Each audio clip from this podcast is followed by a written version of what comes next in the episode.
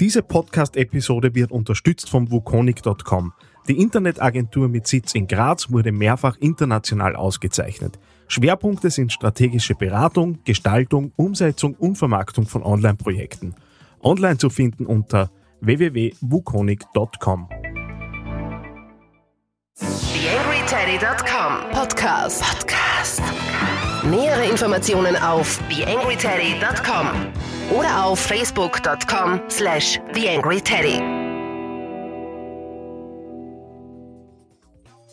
Hallo zur Ausgabe 112 des TheAngryTeddy.com Podcasts.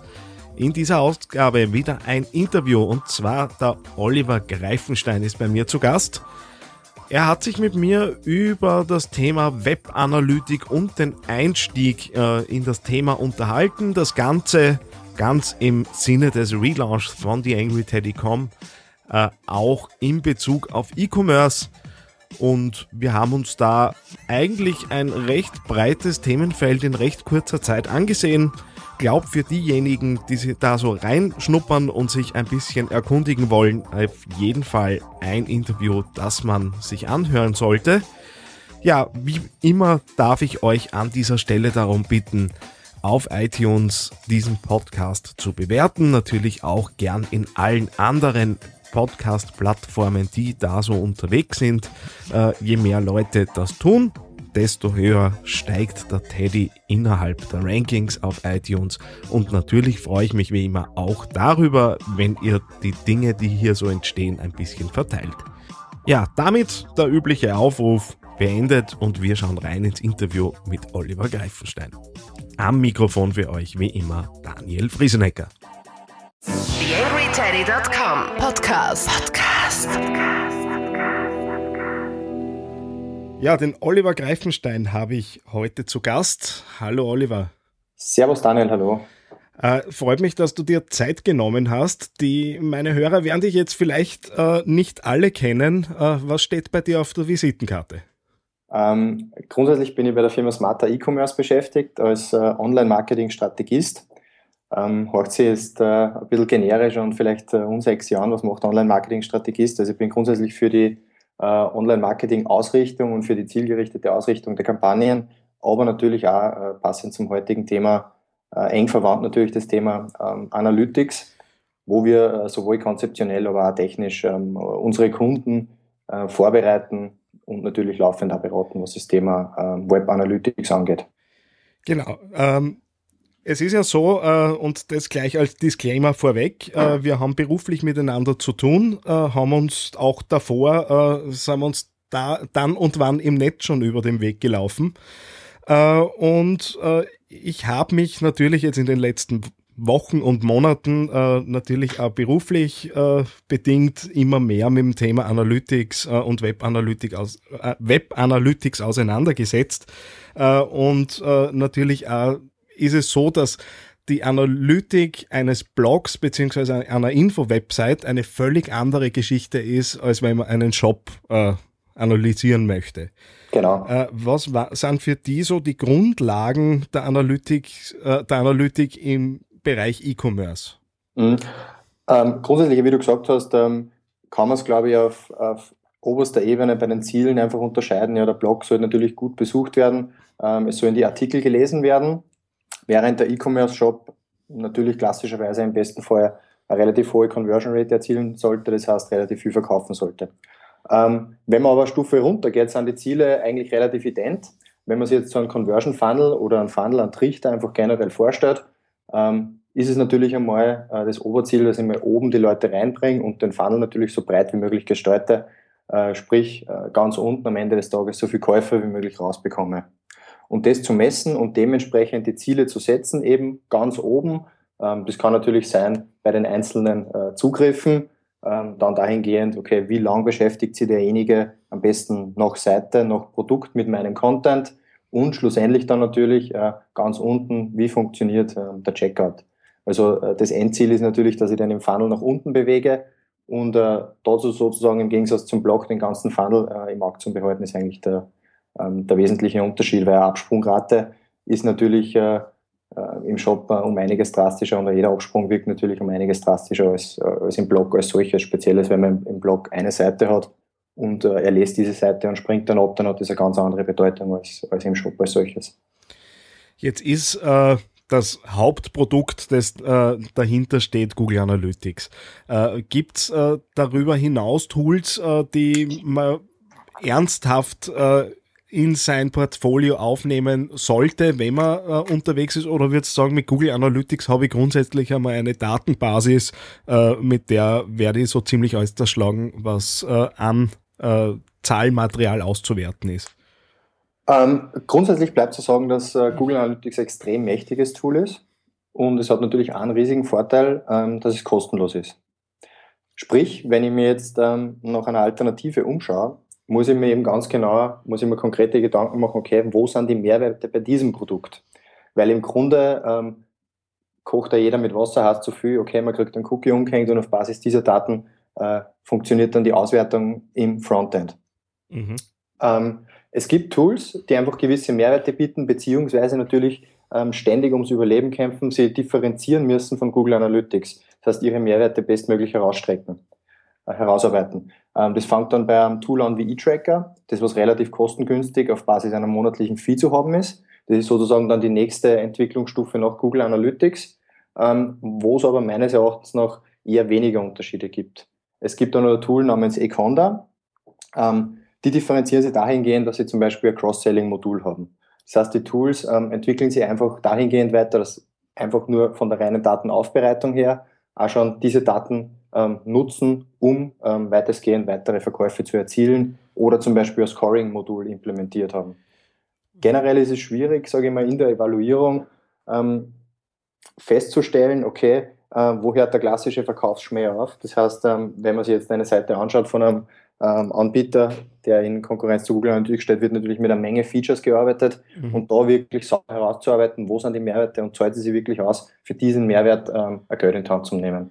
Was, das ist die Herausforderung. Was wären so klassische Anwendungsfälle, wo dann ihr auch euren Kunden empfehlen würdet, zusätzlich zu Google Analytics, weil ich glaube, das habe ich herausgehört, dass man das trotzdem als Basis äh, auf jeden Fall äh, einsetzen sollte, äh, das zusätzlich dazuzunehmen? Ähm, es gibt also speziell ähm, im High-End-Bereich gibt es natürlich ähm, Module, die sie eben koppeln lassen an das Analytics-Tool, um zum Beispiel Recommendation Services zu ermöglichen. Eben zum Beispiel Econda oder eben ein automatisiertes äh, Scoring-Modell, das was eben nur besser ähm, auf den, ich sage jetzt einmal, aufs digitale Verkaufen zugeschnitten ist. Ja. Mhm.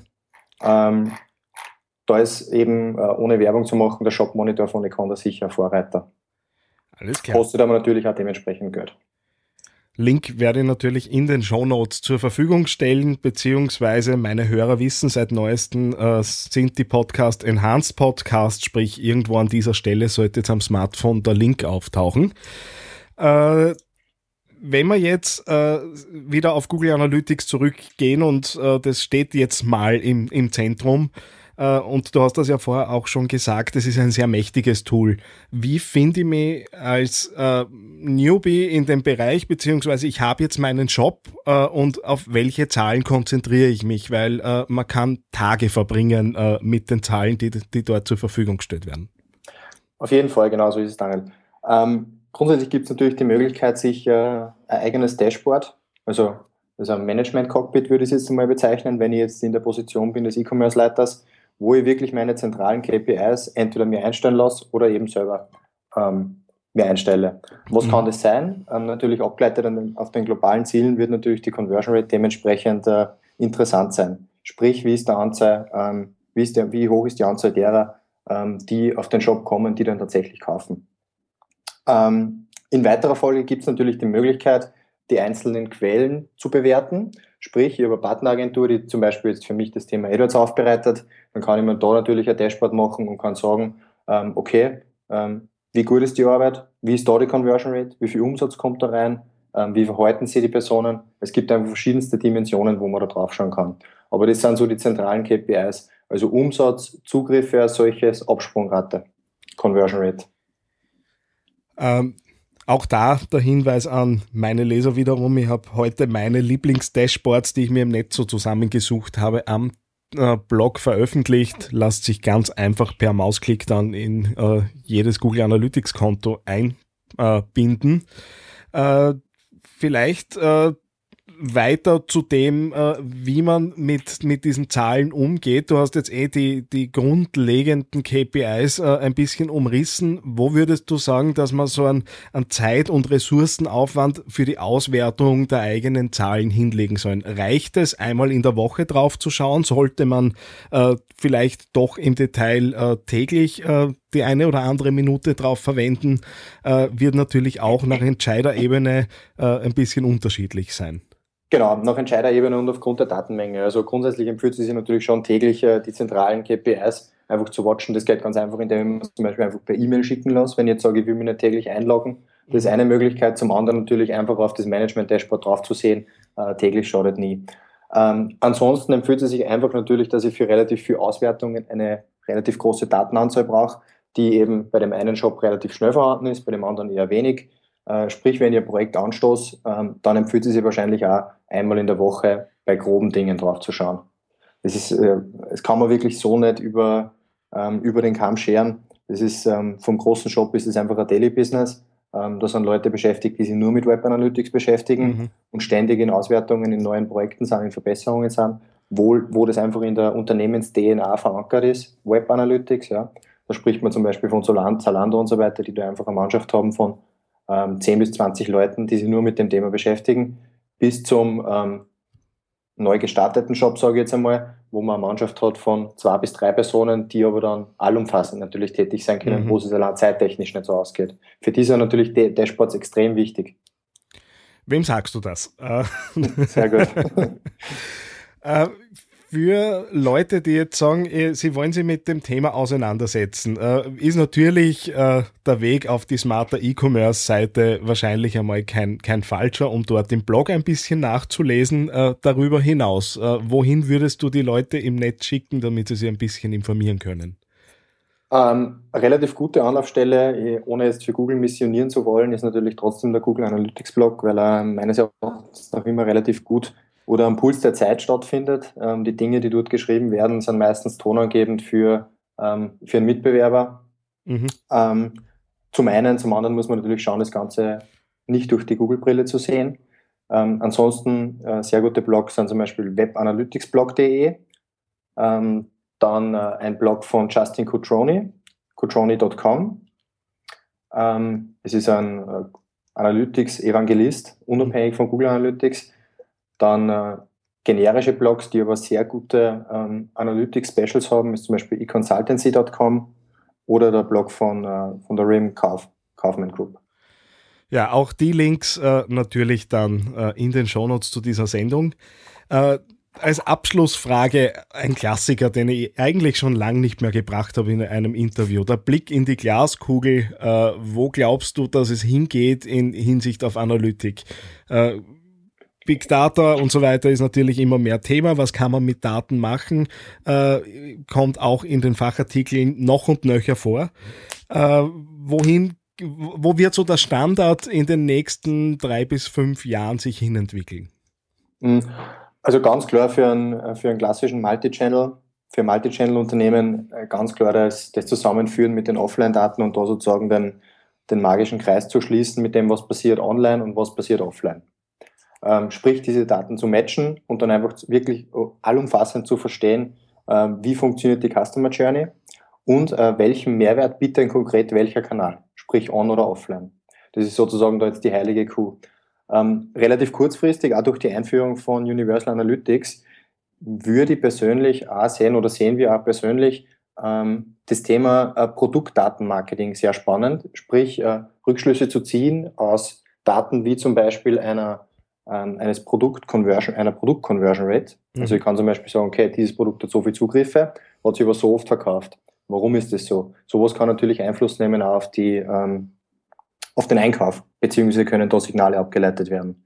Das wäre ähm, eine zweite Möglichkeit, die man, die man da vorschwebt. Wir sind gespannt, wo es hingeht. Äh, ich darf mich ganz herzlich für deine Zeit äh, bedanken und ich glaube, wir haben da ein ziemliches äh, Kunststück hingebracht, so viele Themen in so kurzer Zeit durchzubringen.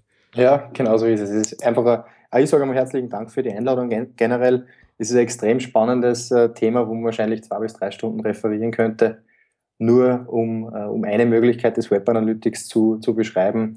Ähm, von dem her, ich glaube, ähm, bei den Blogs, vor allem wenn man sich die Historie durchlässt, ist man relativ schnell im Thema drin. Es ist irrsinnig spannend, äh, es fesselt einen und es lässt dann immer los. Wunderbar. Danke für die Zeit. Vielen Dank, Daniel. TheAngryTeddy.com Podcast. Podcast.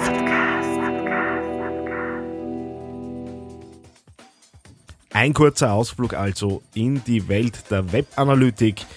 Wie auch im Podcast einige Male angekündigt, die ganzen Links, die der Oliver da so zur Empfehlung freigegeben hat, findet ihr natürlich auf theangryteddy.com bei den Show Notes zu dieser Ausgabe. Also jetzt ab mit euch Richtung iTunes und in die Social Networks, um das Ding hier zu verteilen. Würde mich auf jeden Fall freuen. Wir hören uns demnächst wieder. Bis dahin, euer Daniel Friesenecker. TheAngryTeddy.com Podcast. Podcast. Nähere Informationen auf TheAngryTeddy.com oder auf Facebook.com slash TheAngryTeddy.